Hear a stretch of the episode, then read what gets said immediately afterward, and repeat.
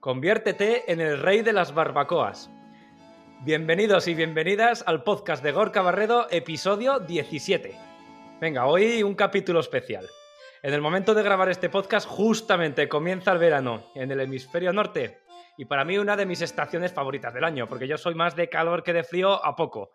Aquí en el norte encima, que pues precisamente de calor no andamos muy sobrados, pues como suelo decir a veces, creo que me he equivocado de dónde he nacido, pero en fin, es lo que hay, Verano, lo dicho, comienza la temporada de barbacoas y lo que pretendo es darte una guía básica para que comiences a prepararlas, para que triunfes con tus amigos, para que triunfes con tus familiares, porque al final hacer una barbacoa bien hecha no es fácil.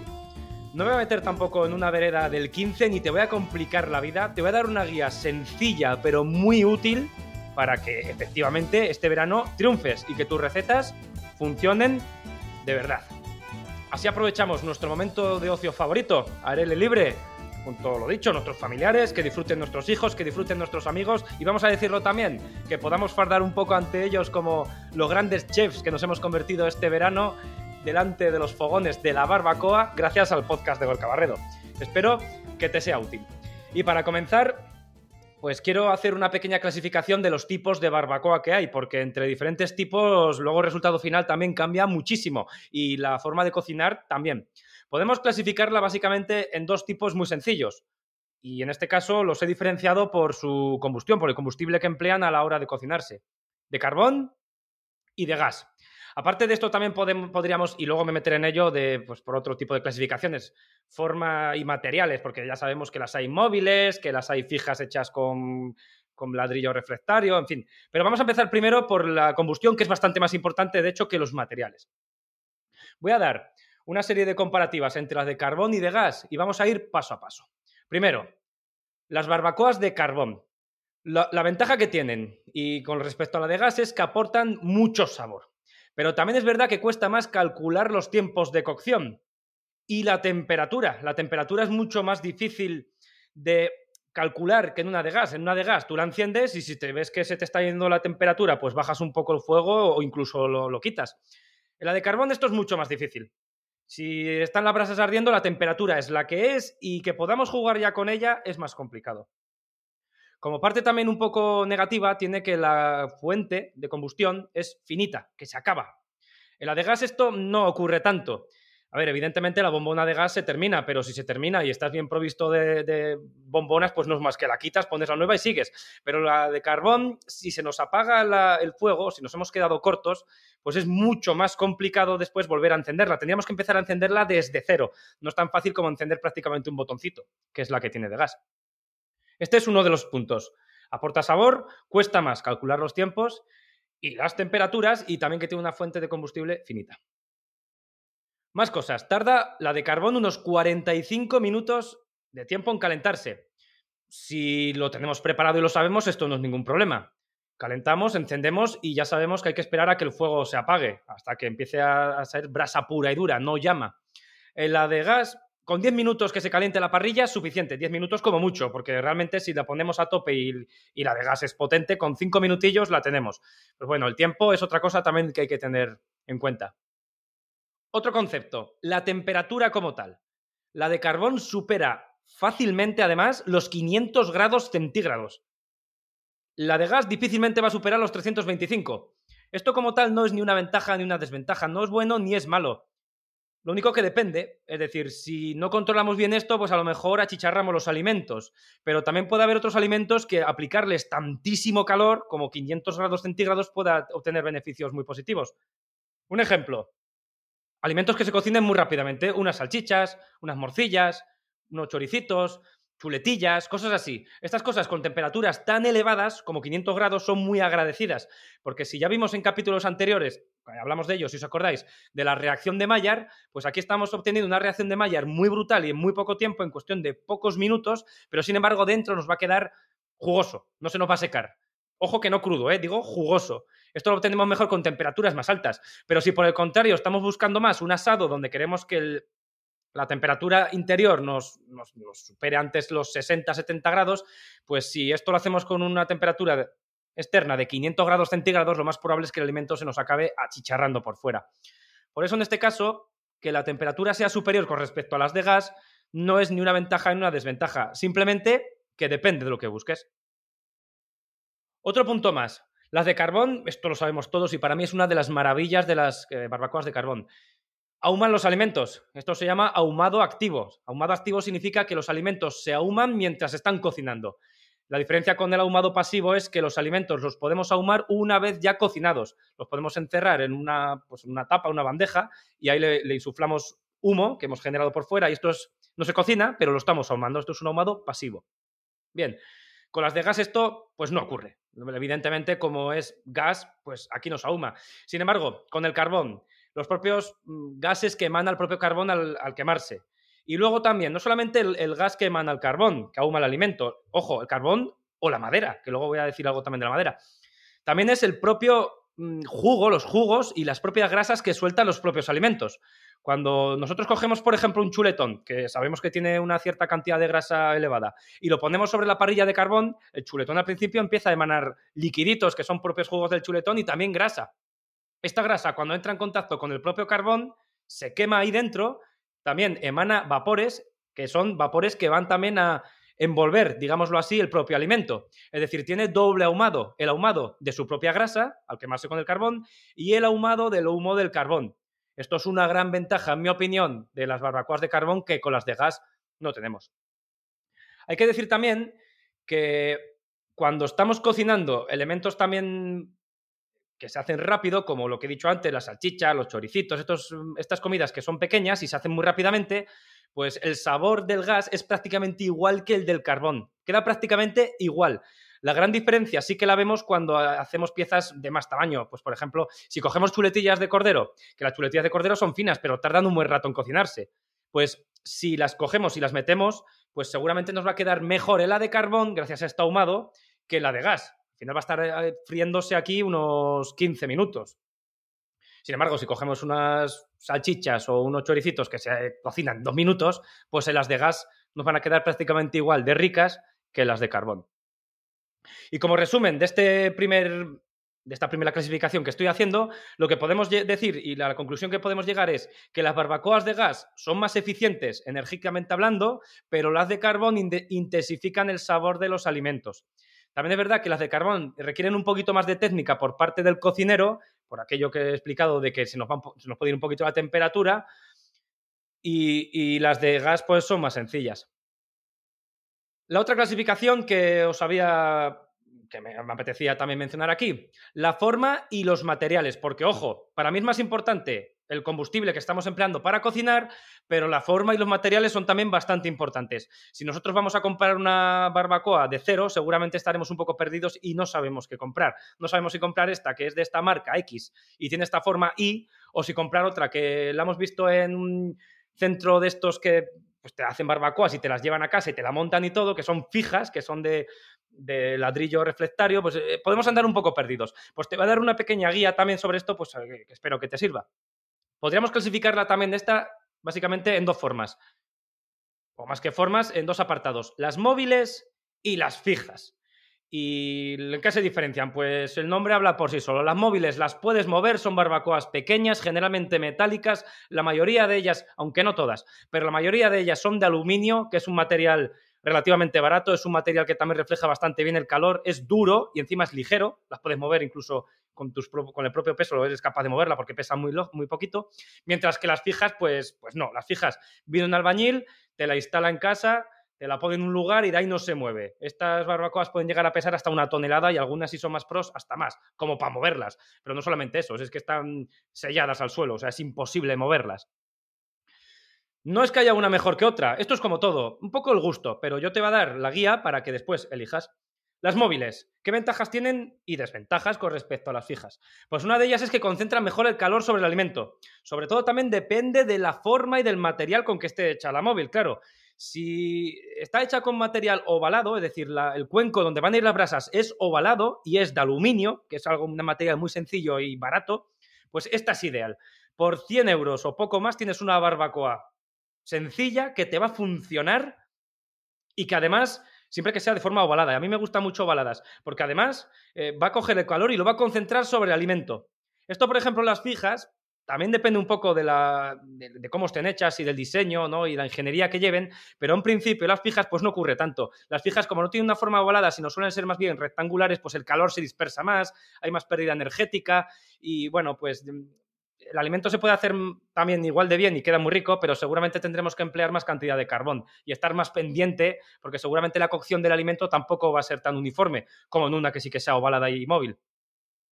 También ya he dicho algo con respecto a las móviles de esto, pero son más económicas que las fijas. 100 mm, euros, 150, 200 algunas. Mm, claro, estoy hablando también de las, en este caso me estoy centrando en las de carbón, porque si hablamos de gas hay algunas que valen 500 y más, pero de carbón pues por ahí 200 euros, mientras que una fija, entre que el material es caro y que tiene que venir una persona a instalártela en casa y todo, y eso evidentemente hay que pagarlo, pues se te puede ir a, depende de lo que compre, ya sabes, pero de 500 para arriba. Entonces, una de las ventajas que tienen las móviles es que son más económicas. Una desventaja, y más en el mundo del postureo en el que vivimos hoy en día, pues es que son menos estéticas, claro. ¿Quién no conoce la típica foto de alguien que se sale haciendo una foto con la barbacoa, esta reflectaria de fondo, sobre todo? Si es más grande y más bonita, tal, pues bueno. Luego para fardar con los amigos, pues es un clásico. Si tienes una de estas fijas, no es tan bonita como... No, si no tienes una de estas móviles, no es tan bonita como las fijas con el, con el ladrillo reflectario, que encima es estético, se deja ver bien y son muy grandes, ¿no? Son... Pero bueno, tiene una función más estética que otra cosa. Dicho esto, las fijas también tienen una gran ventaja con respecto a las móviles y es cantidad. Si tú vas a hacer, por ejemplo, una barbacoa para 10 personas o 15 personas, pues hombre, si tienes una fija, mejor, porque si no, en las pequeñitas tendrías que ir haciéndolas por tandas y sería un poco rollo para el cocinero. Entonces, una de las grandes ventajas es si vas a hacer comida para muchas personas, las fijas por supuesto. Pero ya lo he dicho, también son, son caras. Eh, no quita la cosa también que las móviles hay algunas de un tamaño de 50 centímetros de diámetro más o menos, o 55, no, tampoco son muy grandes, pero aquí ya haces para seis personas, fácil. Si también, si estamos haciendo una barbacoa para mucha gente a la vez, pues evidentemente vamos a tener que necesitar mucho más carbón, mucha más cantidad de carbón, y aquí encender nos va a salir más caro. Eso no sobra decirlo, pero parece evidente, ¿no? Y, bueno, eh, ya como resumen y como, digamos, punto final que te quiero dar, si eres principiante, no te quieres complicar la vida y quieres hacer algo, pues oye, decente y rico, yo me compraría una móvil, para empezar, algo sencillo, barato, de esta de forma de cuenco, que además son como una única pieza, son las mejores que hay, aguanta muy bien el calor, hay marcas muy reputadas por ahí, pero no te voy a decir ninguna, pero si buscas en internet te vas a encontrar muchas. Y yo creo que para empezar está bien. Si eres más pro, hay gente que incluso llega a tener varios tipos de barbacoas. Pero esto es para gente más pro, que le gusta mucho. Puede tener una de carbón, luego móvil, ¿no? Una de carbón móvil, otra fija también de carbón. Las fijas son todas o de carbón o de, o de madera. Y luego también puedes tener, pues, otra de gas para hacerte la vida más sencilla, pues para hacer cosas así sencillas, como he dicho antes, para hacer las salchichitas, para hacer estas cosas, pues también. Y bueno, esta es una guía básica que te doy para iniciarte en el mundo de las barbacoas.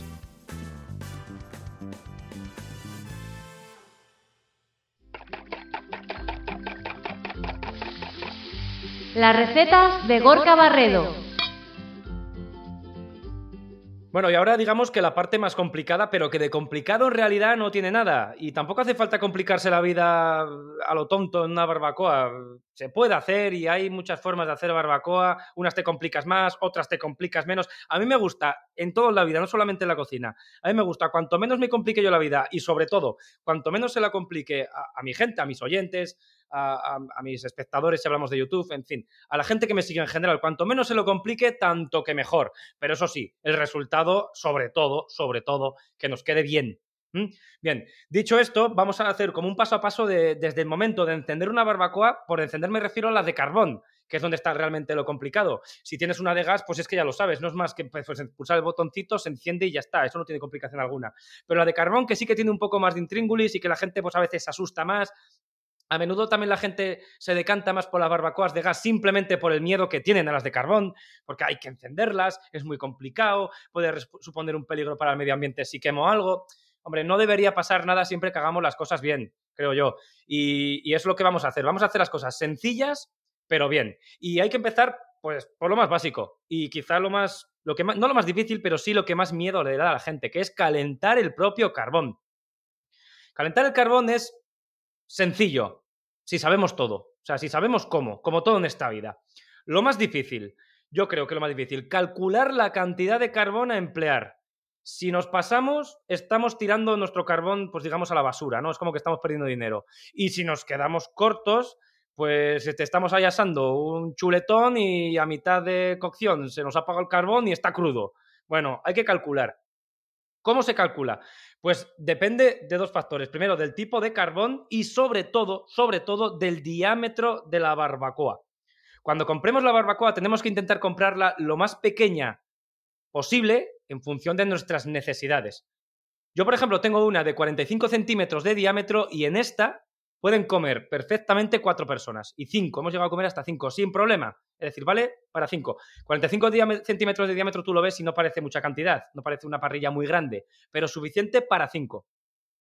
Bueno, pues yo lo he calculado y en una parrilla de 45 centímetros de diámetro, un kilo y medio de carbón da para una hora de combustión. Es decir, si necesitamos carbón de dos horas, pues vamos calculando, necesitaríamos tres kilos. Claro, para esto tenemos que saber cuánto tiempo, lo necesitamos saber con antelación, cuánto tiempo de cocción necesite los alimentos que vayamos a hacer en cuestión. Si vamos a hacer una pieza que necesita una hora, pues hay que echar un kilo y medio de carbón y así sucesivamente. El problema aquí viene cuando las barbacoas son más grandes. Si tenemos, por ejemplo, una de 90 centímetros, que sería un barbacoón enorme, dices tú, pues el doble, ¿no? si es el doble de diámetro, pues será el doble también de cantidad de, de carbón para una hora. Pues no, Aquí el tiempo es totalmente exponencial. Por eso también digo que eh, lo suyo es comprar una que sea lo más pequeña posible en función de nuestras necesidades. Si tenemos una barbacoa, acordaos, acordad de esta eh, regla de tres cosas, 45 centímetros de diámetro, un kilo y medio de carbón. Dura eso una hora. Vale, pues si tenemos una barbacoa del doble de, diámetro, 90 centímetros, no necesitaríamos 3 kilos para una hora. Necesitaríamos a lo mejor 6 o 9. Es totalmente exponencial. Esto hay que tenerlo en cuenta. Eh, nadie realmente, si somos francos, seguramente que nadie o casi nadie tiene una barbacoa de 90 centímetros de diámetro, porque es gigantesca. Pero sí que puede haber mucha gente que tenga de 55 60. Pues hacemos una regla de tres así sencilla, pues dices tú, bueno, pues si 45 es un kilo y medio, pues 60, pues 2 kilos, 2 kilos y medio, pues tampoco, sigue siendo exponencial. Necesitarías entre 3 y 4 kilos para una hora. Luego también depende del carbón. Hay carbones que aguantan mejor que otros. Pero bueno, yo el que he utilizado solamente he utilizado un tipo de carbón y es de bastante calidad. Y es lo que me ha durado. He hecho una prueba además y esto. Así que eso es lo primero y lo más complicado. La cantidad de carbón. Luego, para encenderlo. Para mí no hay nada más práctico que utilizar las chimeneas de encendido que se conocen, que seguramente ya, ya sabes lo que es. Es como una especie de jarra muy grande donde metes ahí el carbón y abajo tiene como una especie de abertura con muchos agujeritos para que le entre bien el aire y, abajo del todo se le pone una pastillita que la enciendes, ahora voy a hablar de las pastillitas, el calor sube, se alimenta a través del propio aire que le va entrando y el carbón se enciende prácticamente solo. Podéis buscarlo en internet, se llaman chimeneas de encendido, en las que suelen venir justamente además cabe un kilo y medio de carbón, es decir, si, por lo que he dicho antes, con una de estas hasta arriba tendrías una hora de fuego en una, en una barbacoa de 45 centímetros de diámetro, claro. Para las pastillas, se podía encender con papel de periódico, se podía encender con paja seca si tenemos. Pues si tienes y te apañas, fenomenal. Pero hay que decir que no siempre se tiene papel de periódico encima. Yo, de hecho, no suelo comprar el periódico, nunca, así que no puedo encender. Yo utilizo unas pastillas de pellets concentrado, que las venden en cualquier sitio y no valen nada, son súper baratas. No me gusta mucho emplear el queroseno, porque si luego la pastilla de queroseno no se ha quemado bien, pues nos va a saber la comida al queroseno. Simplemente por eso. Ahora, si la quemamos bien y nos aseguramos, pues las de queroseno también nos sirven. Pero, insisto, si utilizamos de queroseno hay que asegurarse de que esté bien quemada antes de añadir los alimentos. Si no, lo, dicho, pastillas de pellets, fáciles de encontrar, baratas, las enciendes, pones encima la chimenea, pones el carbón, te olvidas porque es que se enciende solo y ya está. Acordaos lo que ya he adelantado antes. Si estamos haciéndolo con carbón, esto va a tardar unos 45 minutos en, calentarse y en quemarse. Porque ya lo sabemos, cuando estamos utilizando el carbón y vamos a cocinar con él, no podemos quemar, no podemos cocinar jamás mientras haya llama. Entonces, imaginaos, hemos metido el carbón en, en la chimenea de encendido. Le hemos encendido el pellet de abajo. El carbón empieza a arder poco a poco. Al principio empezará, te costará más, pero con el tiempo empezará a arder más y más y más y más hasta que veamos una llama grande y podremos ver que el carbón ya empieza a estar muy caliente, ardiendo y muy caliente la parte interior de, de la chimenea. En ese momento ya podemos coger la chimenea y verter todo el carbón incandescente sobre la base de la parrilla.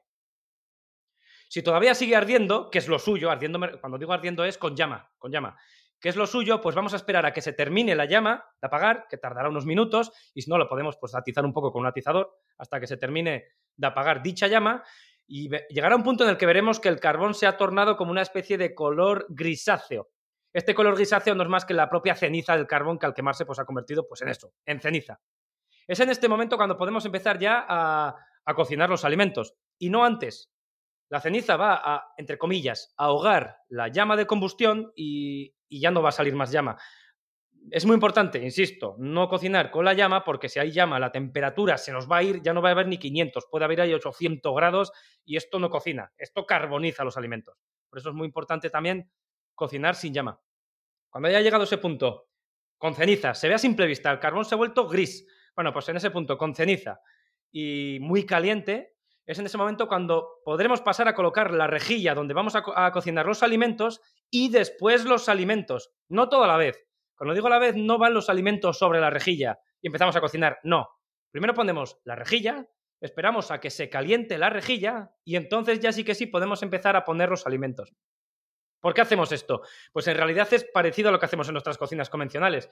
Generalmente cuando vamos a hacer algo a la plancha o lo vamos a freír, no metemos el alimento en frío, ¿Y por qué hacemos esto? Pues porque buscamos un contraste térmico aquí importante. En el caso ya, y ciñéndonos al tema de la barbacoa, lo buscamos por dos razones. Primera, para que dicho contraste evite que el alimento se pegue a la parrilla. Si lo metemos en frío, lo más probable es que se nos pegue sí o sí, y ya la hemos liado.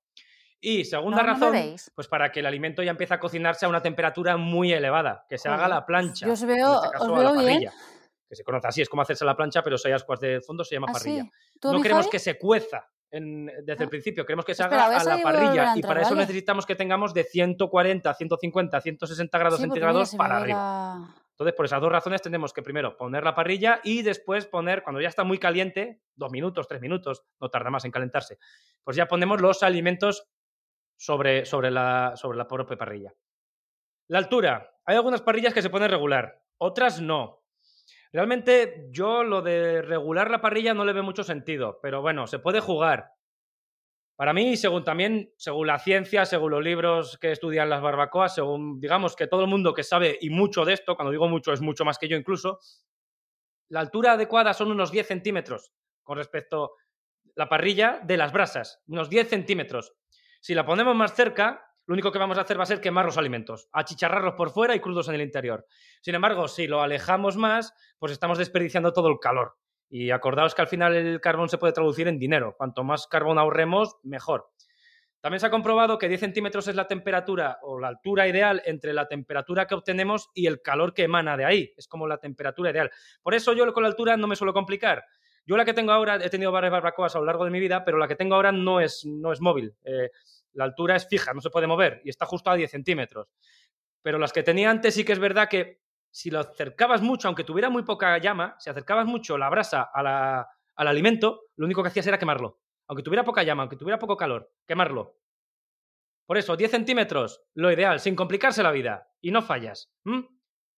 A partir de aquí ya es donde empieza la magia de, la propia cocción a la brasa, que es la que buscamos. Es cuando ya la carne va a empezar a soltar sus grasas, se van a ir al fuego, va a haber aquí vapores de, la propia grasa que se va a evaporar, va a volver otra vez al, alimento en forma de vapor, le va a dar ese, ese gusto, ese sabor, también el sabor de, del propio carbón. Cada carbón luego es un mundo, porque cada carbón, igual que cada madera, pues tiene, le va a dar un sabor ahumado diferente.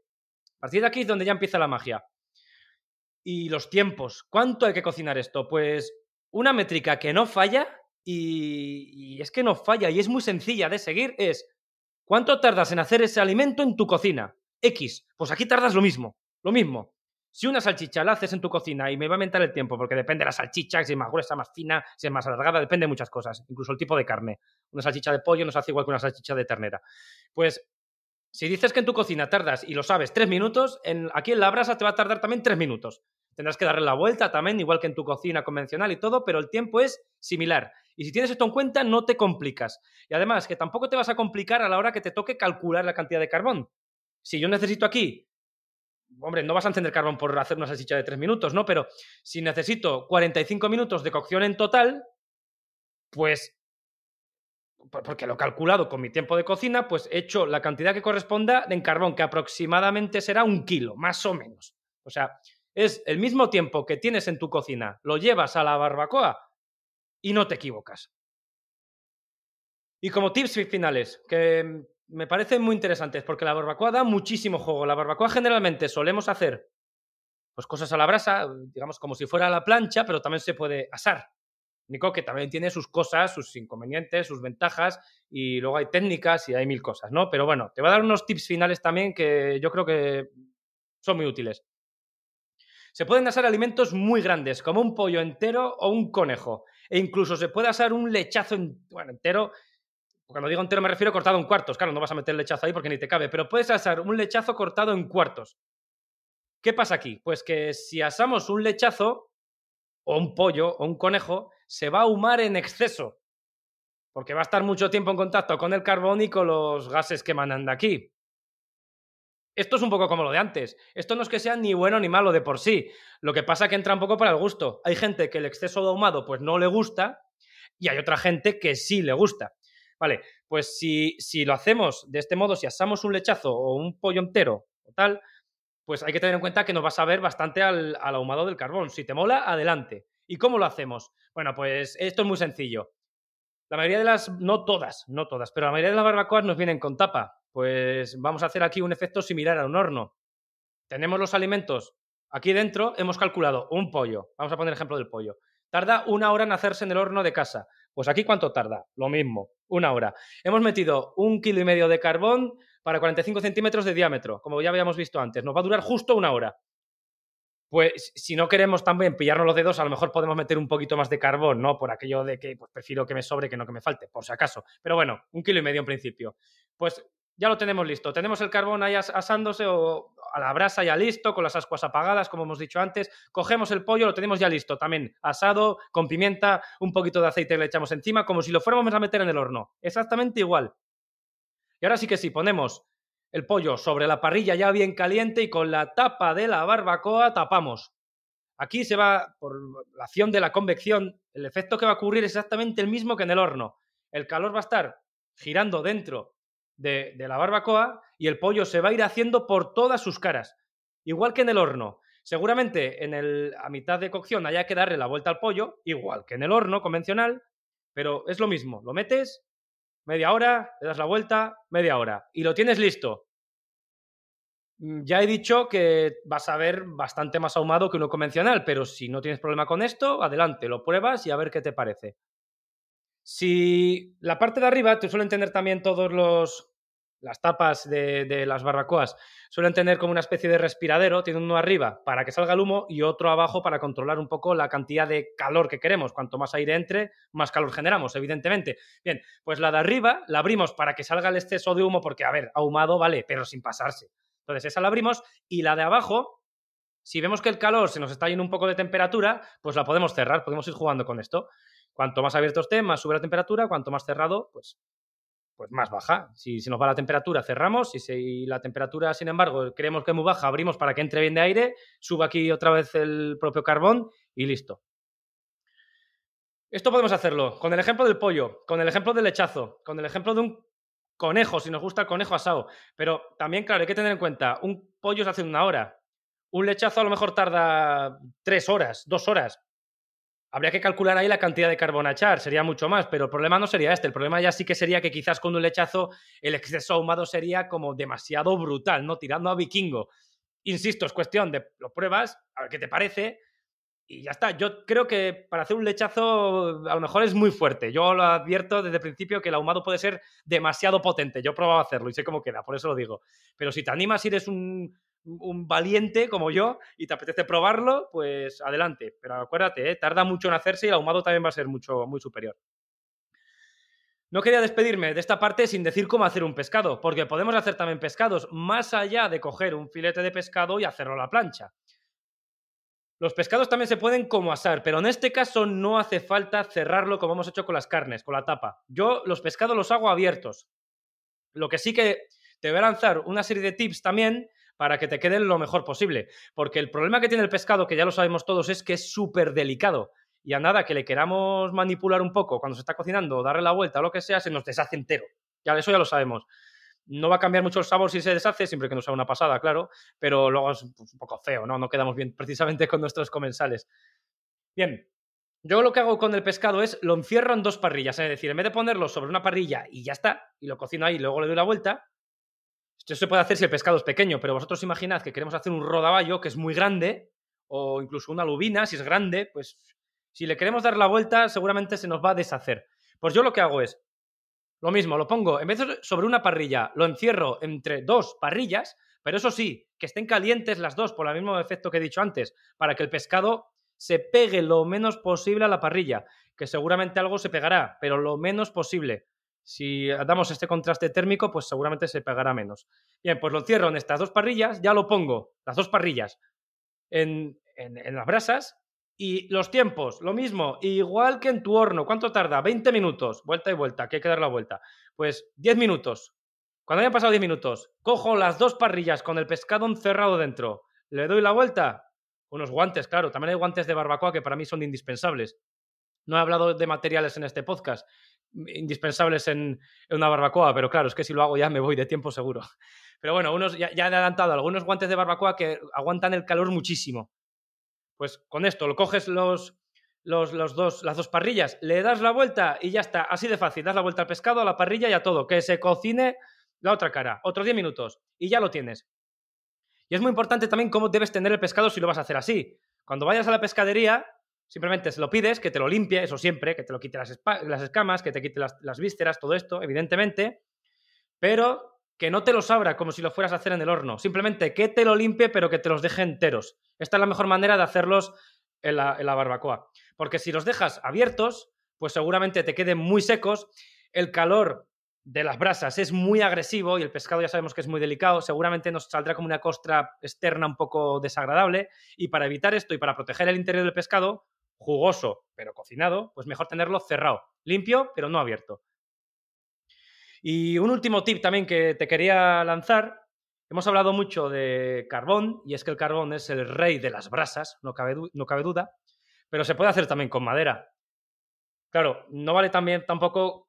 Sí vale cualquier madera, pero lo que no vale es cualquier tamaño de madera. Es decir, no podemos coger un tronco entero que es para la chimenea y meterlo, porque la hemos liado. No se nos va a quemar y, y no van a salir brasas. Para cuando quieran salir brasas de aquí, esto ya se ha quedado sin energía, este tronco necesitaríamos trocitos de madera similar de tamaño, se podía hacer de muchas maneras, pero similar de tamaño al carbón. Es decir, tú el carbón, seguramente que ya te estás imaginando vetas de carbón como son, de, beta de carbón de, cocinar, como son, pues de ese tamaño, más o menos.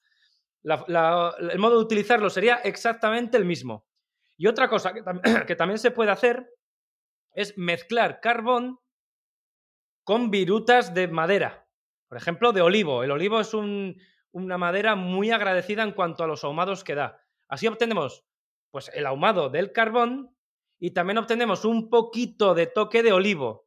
Esto sería poca cantidad. Si hacemos mezcla, no lo hagamos en partes iguales. Pues quizás es un 95% carbón y un 5% olivo, si tienes eh, disponibilidad de él. Pero bueno, quien dice olivo también puedes utilizar haya o naranjo si vives en la zona de la comunidad valenciana, que hay mucho por allí. Un poco lo que tengas a mano. Y en fin, después de estos tips, trucos, una guía básica, yo espero de verdad que te conviertas en el rey de las barbacoas, que te animes. Te he explicado un poco qué tipo de barbacoas te puedes comprar, cómo empezar de cero, las ventajas de las de carbón, las ventajas de las de gas, las ventajas que tiene una pija, las ventajas que tiene una móvil. Mm, si tienes alguna duda más, porque al final, pues bueno, es una guía así por encima que en 35 minutos que llevamos de podcast, pues cuesta un poquito explicar 100%, ¿no? Pero si tienes alguna duda, cualquier cosa, me las puedes dejar en mis redes sociales, aquí mismo en los comentarios del podcast, eh, en contacto arriba cocinacaseriefacil.net, que es nuestro, pues, nuestro correo de, de contacto, pues ahí también puedes dejarnos algunas dudas. Yo intentaré respondértelas. Si no es por aquí en el podcast, pues por un correo personalizado para ti. Por supuesto en YouTube, ya sabes que estoy en YouTube, que iba a la cocina, en Instagram, donde te resulte más cómodo. Dicho todo esto, doy por zanjado la guía básica para que te conviertas en el rey de las barbacoas de este verano. Y ahora, pues vuestras preguntas y vuestras, bueno, vuestras preguntas y mis respuestas. Vuestras preguntas. Gorka responde. Sección de preguntas y respuestas. Y como ya viene siendo un habitual últimamente en todos los capítulos del podcast de Gorka Barredo, pues las preguntas las busca y me las formula Verónica Redondo, que aparte de ser mi pareja, pues ya lo sabéis todos, que esto parece un gran hermano, pues también es gran ayudante mía. Hola Verónica, ¿qué tal? Hola Gorka, buenas tardes, ¿qué tal? Muy bien, aquí ya expectante que como siempre no sé qué preguntas me has traído, solamente me has dicho que me has buscado cuatro que son de Instagram. Pero, Eso es. a ver, yo sigo en mi cruzada, que no sé si tocará ya hoy o no, sigo en mi cruzada de que a ver si me traes alguna pregunta comprometida de hater y de esto, ¿no? Pero no sé qué me habrás traído. Por mucho que he buscado, no he encontrado nada. Los, tus seguidores te tratan muy bien. Lo único que, bueno, pues te hacen las preguntas de, de vídeos que acabas de subir recientemente y que realmente están teniendo muchísimo éxito en Instagram y bueno, pues tienen algunas dudas y quieren que, les ayudes un poquito para que les salgan unas recetas como a ti, que quieren directamente quieren ser tú ya. Quieren ser yo, bueno, pero es que yo solamente para, bien y para mal solamente yo hay uno, a lo mejor más mal que para bien, no lo sé, pero solamente hay uno, es lo que hay. Lo que me da lo que me da pena, perdona que te interrumpa, Gorka, es verdad, que tanto escuchar tu, como bueno, tus tips para hacer barbacoas me da me da pena de que no haya ningún vídeo ahora mismo en Instagram donde lo podamos ver tus dotes tus dotes con la, con la barbacoa. Bueno, todo se andará. De todas maneras, acabamos de subir ahora mismo a YouTube un vídeo de una hamburguesa que justamente ahí pues la hacemos a la barbacoa. Pero también hay que decir para los oyentes que nos están escuchando y que a lo mejor pues les lleva a la, a la confusión esto, ¿no? Que no damos tampoco tips en ese vídeo, no damos tips de cómo utilizar una barbacoa, simplemente se ve cómo la hamburguesa se cocina a la barbacoa pero nada más. No obstante, eh, Verónica, poco cuesta un día coger el móvil porque los reels, lo sabes, lo grabamos con el móvil y un día hacemos barbacoa y explicamos, pues esto así, esto así, ¿verdad? y arreglado. Pues sí, es una muy buena idea y creo que deberíamos tenerlo en cuenta para este, para este verano. Sí, y ya, ya para acabar, quiero animar a la gente que nos esté escuchando, lo, dicho, si tienen cualquier duda, cualquier pregunta de barbacoas o de lo que sea, de un vídeo, de una receta, aunque no sea mía la receta, pero si quieren mi consejo, pues les animo en los comentarios que a lo mejor se las sacamos aquí en el podcast y si no, y si no, las dudas en, en Instagram al menos las suelo contestar casi todas. Vale, todas no, porque no puedo, ya me gustaría, pero solo contestar todas. Así que nada, lo dicho, cualquier duda, lo que sea, pues comentarios, me encontráis ahí, me escribís y, y yo os atiendo además personalmente. Venga, Vero, y dicho todo esto, pues vamos a... Vamos al meollo. Al meollo, al turrón. Venga, adelante. Vale, mira, eh, estas, como he dicho al principio, las preguntas que te voy a formular vienen todas de, los últimos, de las últimas publicaciones que has hecho, que son reels. Son pequeños, para quien no conozca lo que es un reel, es un pequeño vídeo corto de, un, de tan solamente un minuto, donde explicas la receta el paso a paso. Eh, voy a comenzar justo con la última que has subido, que era un vídeo de albóndigas que tú lo catalogabas como eh, albóndigas de tu abuela. Eh, en ello, nuestra seguidora arroba Inés Alcalde te hace la siguiente pregunta. Dice que ¿por qué mezclas dos tipos de carne? En el vídeo de las albóndigas mezclo carne de ternera y de cerdo. Vale, esto lo hago por no complicar la vida, básicamente, a la gente. Si generalmente, si nosotros mezclamos ternera y cerdo, y no sabemos de dónde viene, porque claro, no es lo mismo la carne de la espaldilla que la carne de tapa, que la carne de falda, que la carne de solomillo, que eh, cada carne es un mundo. Pues si no queremos complicar nadie la vida, que ya lo he dicho antes que no me gusta hacerlo, pues te digo, mira, compra carne de ternera picada, cualquiera, de cualquier parte, y carne de cerdo también de cualquier parte picada. Las juntas y te va a quedar jugosa. Alguna vez ya he dicho que si solamente tenemos carne picada de ternera y esta es de muy buena calidad, si la mezclamos con carne picada de cerdo, yo creo que desvirtuamos un poco la calidad de la, carne picada de la ternera. Como que nos cargamos un poco esta carne, ¿no? De ternera. Pero si no sabemos qué comprar, lo mejor es voy a la, a la carnicería y le digo al carnicero, mira, ¿me das una carne mezcla de ternera y de cerdo que tú veas que es de buena calidad? Y él se encarga de todo. Por eso, por eso, por eso mezclo esas dos. Si no, si sabemos lo que, lo que pedimos y cómo pedirlo y tal, pues podemos, podemos pedir una solo de ternera, pero que sea de calidad. Por eso lo hago, por eso mezclo esas dos. Es por darle jugosidad. Y el, resultado es eso, es que queda muy jugoso. Eso es. Pues jugoso y también de sabores. Se mezclan los dos sabores y no fallas. Ahora, insisto, si tienes una carne de ternera que, o de vaca que es brutalmente maravillosa, pues es que también la tienes incluso más jugosa que la del cerdo y con un sabor mejor que la del cerdo. Si le metes cerdo a esta carne, te la estás cargando, dicho de otro modo. Pero si no, si es una carne más mediocre, con la del cerdo ganamos. En resumen, es por no complicar la vida a la gente y por darle ese toque graso y rico que tiene la mezcla de ambas carnes. Por eso lo hago. Vale, en el siguiente vídeo es uno de los que realmente, viendo las cifras que, que tenemos en Instagram, de los más vistos de Reels. Es el vídeo de la mayonesa casera. En este vídeo, eh, arroba Fanny te hace la siguiente pregunta. Dice, hola Gorka, voy a probar a hacerla, ya que nunca me he atrevido, siempre las he preferido comprar. Dice, ¿cuántos días más o menos podría aguantar, la mayonesa? Dice, gracias por tus vídeos. Para quien quiera comprar mayonesa, pues bueno, su derecho está, pero hay que decir que hacer una en casa tardas literalmente un minuto. O sea, lo mismo que Reel, lo mismo, un minuto. Y encima es casera y más rica. Pero bueno, vale, eh, es una pregunta muy interesante, muy recurrente, o sea, se, formula yo creo que bastante y, es muy importante conocer eso, porque además tiene, contiene huevo y con el huevo, pues cuidado, ya sabemos. Si la tenemos tapada una vez que está hecha, la tenemos tapada y refrigerada, nos dura sin problemas 3 y 4 días y hasta la semana. Todo depende también de la temperatura que tengamos en la nevera. Si la tenemos, por ejemplo, a 2 grados, pues nos aguanta la semana. Si la temperatura de la nevera, pues a lo mejor alcanza los 7 grados, pues yo no me la jugaría tanto y lo dejaría en 4 días. Pero en cualquiera de los casos, tapada y bien refrigerada, y lo repetiré mil veces, tapada y bien refrigerada, nos dura fácil cuatro días.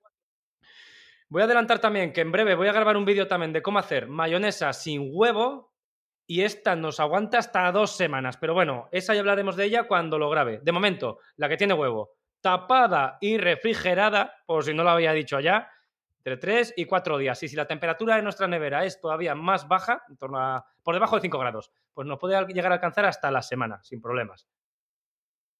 Sí, además, eh, una, no lo ha preguntado nuestra seguidora, pero es una de las preguntas que seguramente muchos, muchos seguidores también la, tendrán en su mente. Eh, ahora que llega el verano, sí que es verdad que hay muchas recetas refrescantes, como la ensaladilla, que necesita de mayonesa. Bueno, se suelen añadir mayonesa.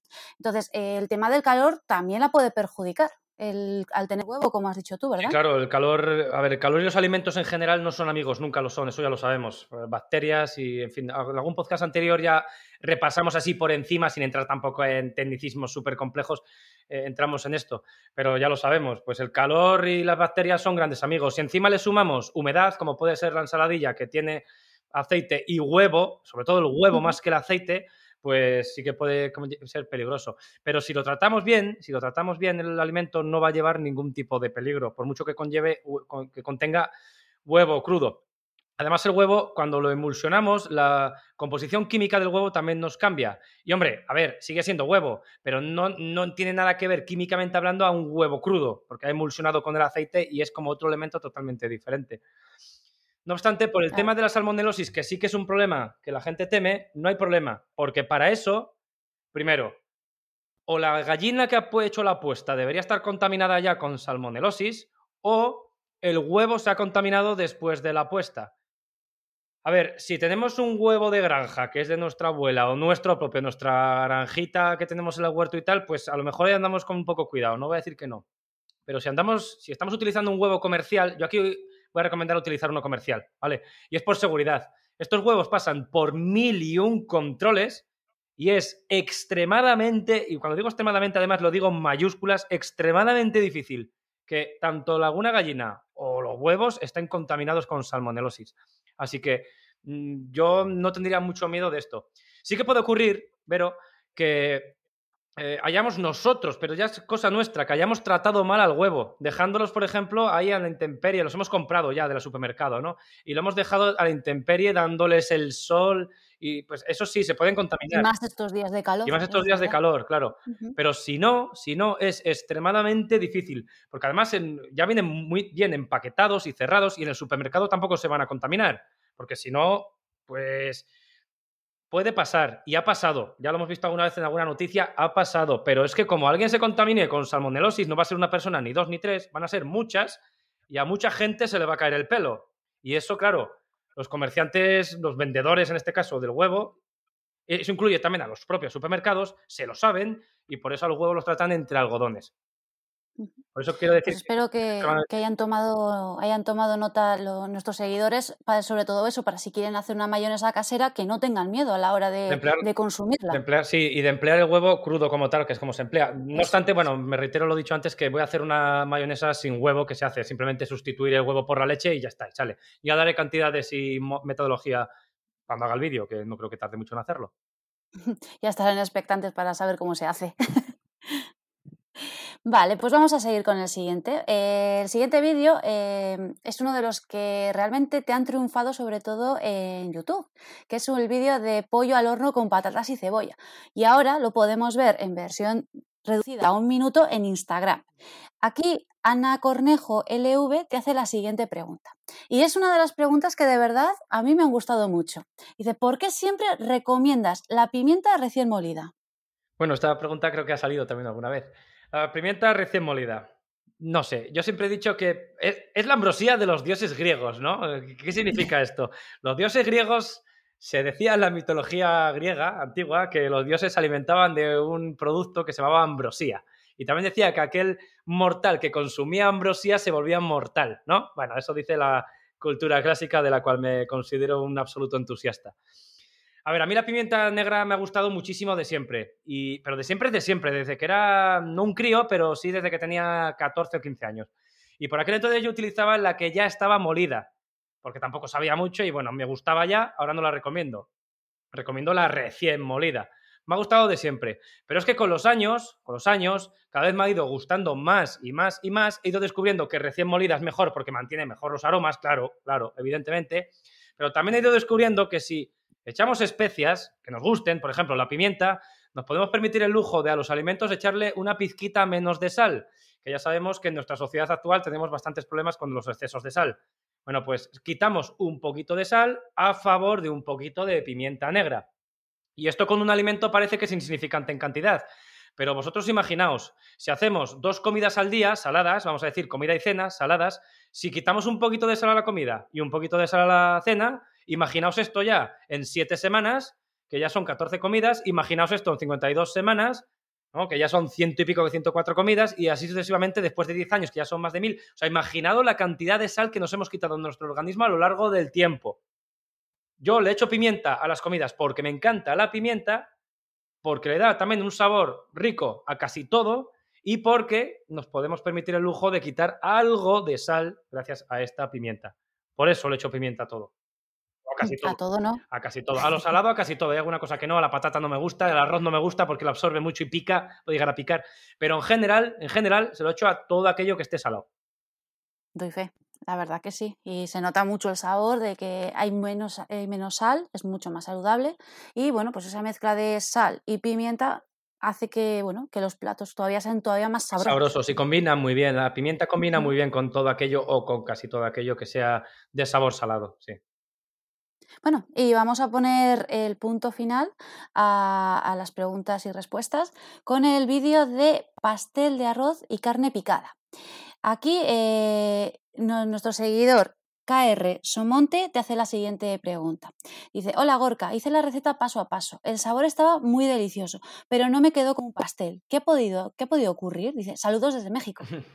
Pues a ver, no sé exactamente qué le ha pasado, pero yo intuyo que cuando dice eso es que se la habrá deshecho o que se la habrá desmoronado y seguramente pues la carne haya ido por un lado y el arroz haya ido por otro. Vale, por meter un poco a la gente, para darle un poco la idea de qué consiste la receta, pues sí, efectivamente es un pastel de arroz con, con un interior de carne. Es una capa de arroz, encima tiene una salsa de carne y luego está encerrado en otra capa de arroz. Es un arroz que además está aromatizado con un sofrito de ajo y alguna verdurita más y alguna especia. Vale. Bueno, yo lo que intuyo que le ha pasado es que al haberlo horneado, porque esto luego al final va horneado, al sacarlo y lo ha ido a presentar en el plato, pues se le ha desmoronado todo y el arroz se le ha ido por un lado, la carne por otro. Esto lo ha podido pasar por varias causas y yo sobre todo apuesto por dos. La primera es la más fácil y de hecho también suele ser que suelo, suelo saber por experiencia que suele ser la más habitual este tipo de recetas, si después de hacerlas al horno, porque al final lleva un gratinado final porque también lleva un poquito de queso, si después de hacerlas al horno las dejamos unos 10 o 15 minutos de reposo antes de servir, pues digamos que los alimentos se compactan mejor entre sí y va a ser más difícil que se rompan. Al estar muy calientes, las moléculas que unen pues, el arroz, los hidratos del arroz y todo no están tan unidos porque están muy calientes y se rompe con mayor facilidad. Si dejamos simplemente actuar al tiempo, pues se va a enfriar, estas moléculas se van a unir un poquito mejor entre ellas y se va a desmoronar con mayor dificultad.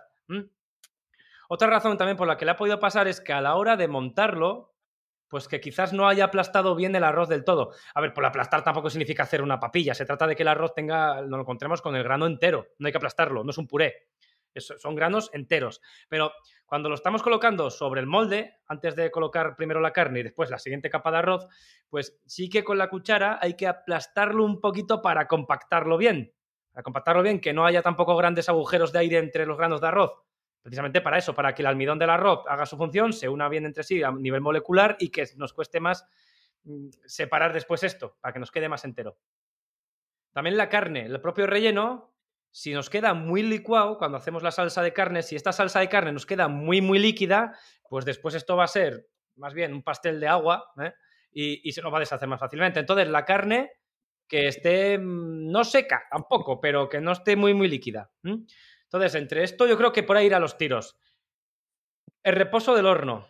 Aplastar bien el arroz, aplastar pero sin llegar a romperlo, no hace falta, pero aplastar bien el arroz al colocarlo sobre el molde y la salsa de carne que no nos quede excesivamente líquida. Y yo creo que si cumplimos estas tres premisas a la siguiente, que lo vuelva a intentar, yo creo que no se le va ni a romper ni a desmoronar y que encima le va a quedar pues como en el vídeo, que en el vídeo sale, se ve perfectamente, como corta y sale perfectamente entero. Yo creo que entre esos tres tips, yo creo que lo clava seguramente lo va a volver a probar y nos pondrá algún comentario, segurísimo. espero, sobre todo, bueno, primero espero que le quede bien y segundo que si es el caso que nos deje un comentario en algún lugar. Pues nada, hasta aquí mis preguntas eh, de esta semana. Eh, espero que, bueno, eh, quiero comentárselo a todos los seguidores, ya sabéis, lo ha dicho Gorka en, mucha, en este podcast, en todos los podcasts, que cualquier duda, cualquier pregunta que tengáis y si tenéis alguna también alguna propuesta de alguna receta, pues escribidnos en Instagram, en nuestra página web, bueno, ya sabéis exactamente dónde es. Sí, alguna propuesta de receta, ya lo ha dicho Verónica, pero acepto también. De hecho, no sería la primera vez que hago se me viene ahora mismo, por ejemplo, pero eh, podría decir más. Eh, el arroz tres delicias. Esa vino de una propuesta de un seguidor, que además me acuerdo que era italiano y lo subí hace más años que ni me acuerdo, Vero, pero me acuerdo de sobra que fue una persona italiana que me lo dijo. Y qué bien te quedó. Sí, sí, ah, es que al final es una cosa muy sencilla hacer esa también. Bueno, pues nada, eh, es todo por hoy. ¿No, Vero? Sí, ya nos despedimos y bueno, hasta la siguiente ocasión. Es todo por hoy y es todo también por temporada, porque este ya es el final de, la primera temporada del podcast de Gorka Barredo. Eh, espero que sea el final de la primera de muchas más que vengan. Mm, eso nunca se sabe. Lo que sí que puedo decir y adelantar es que segunda temporada va a haber seguro. Así que, bueno, ya lo he adelantado antes, hoy es 21 de junio del año 2020, 21 de junio del año 2022, es entrada del verano.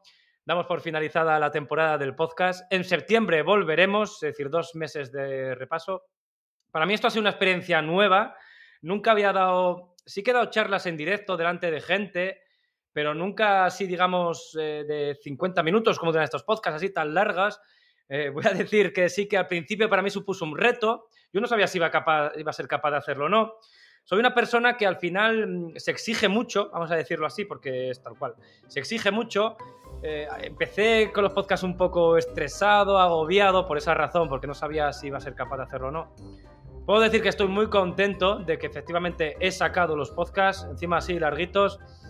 Mm, hemos tenido que hacer un parón en mitad de temporada, eso sí, por causas internas, vamos a decir así que ya han sido solucionadas. 17 capítulos en total. He disfrutado muchísimo haciéndolos de verdad, pero que muchísimos, teniendo en cuenta de cómo me estresaba al principio, por aquello, lo que os digo, el miedo que me daba y tal, cómo me estresaba y cómo los estoy acabando, que de hecho los días, digo, hoy me toca podcast, digo, qué bien, es que me encanta hacerlo.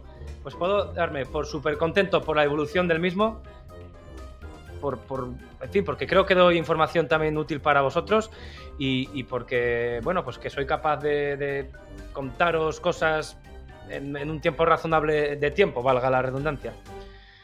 Así que lo dicho, bueno, no me voy a poner ya aquí, que al final me voy a poner hasta llorar casi. Segunda temporada habrá en septiembre. Os espero a todos. Son solamente dos meses. Vamos a descansar ahora. Seguiremos haciendo vídeos para Instagram, Reels. En YouTube también vamos a parar un poquito, pero bueno, trabajar, trabajamos seguro. Y nada, lo dicho, mm, espero que os haya gustado esta primera temporada, sobre todo porque vosotros sois los protagonistas y espero que sigáis en la segunda y sobre todo, si crees que a alguien le puede gustar estos podcasts, pues te agradecería mucho que se los compartieras y que los escuche a ver qué tal le parece y nada, que me eches un cable. Venga, pasad un fenomenal verano, que luego el año es muy largo, que nos merecemos todos vacaciones, que hemos pasado entre la guerra de Rusia, el COVID y todo, hemos pasado una temporada un poco, vamos a decirlo así, un poco jodida. Vamos a intentar desconectar. Y nada, que viva la cocina.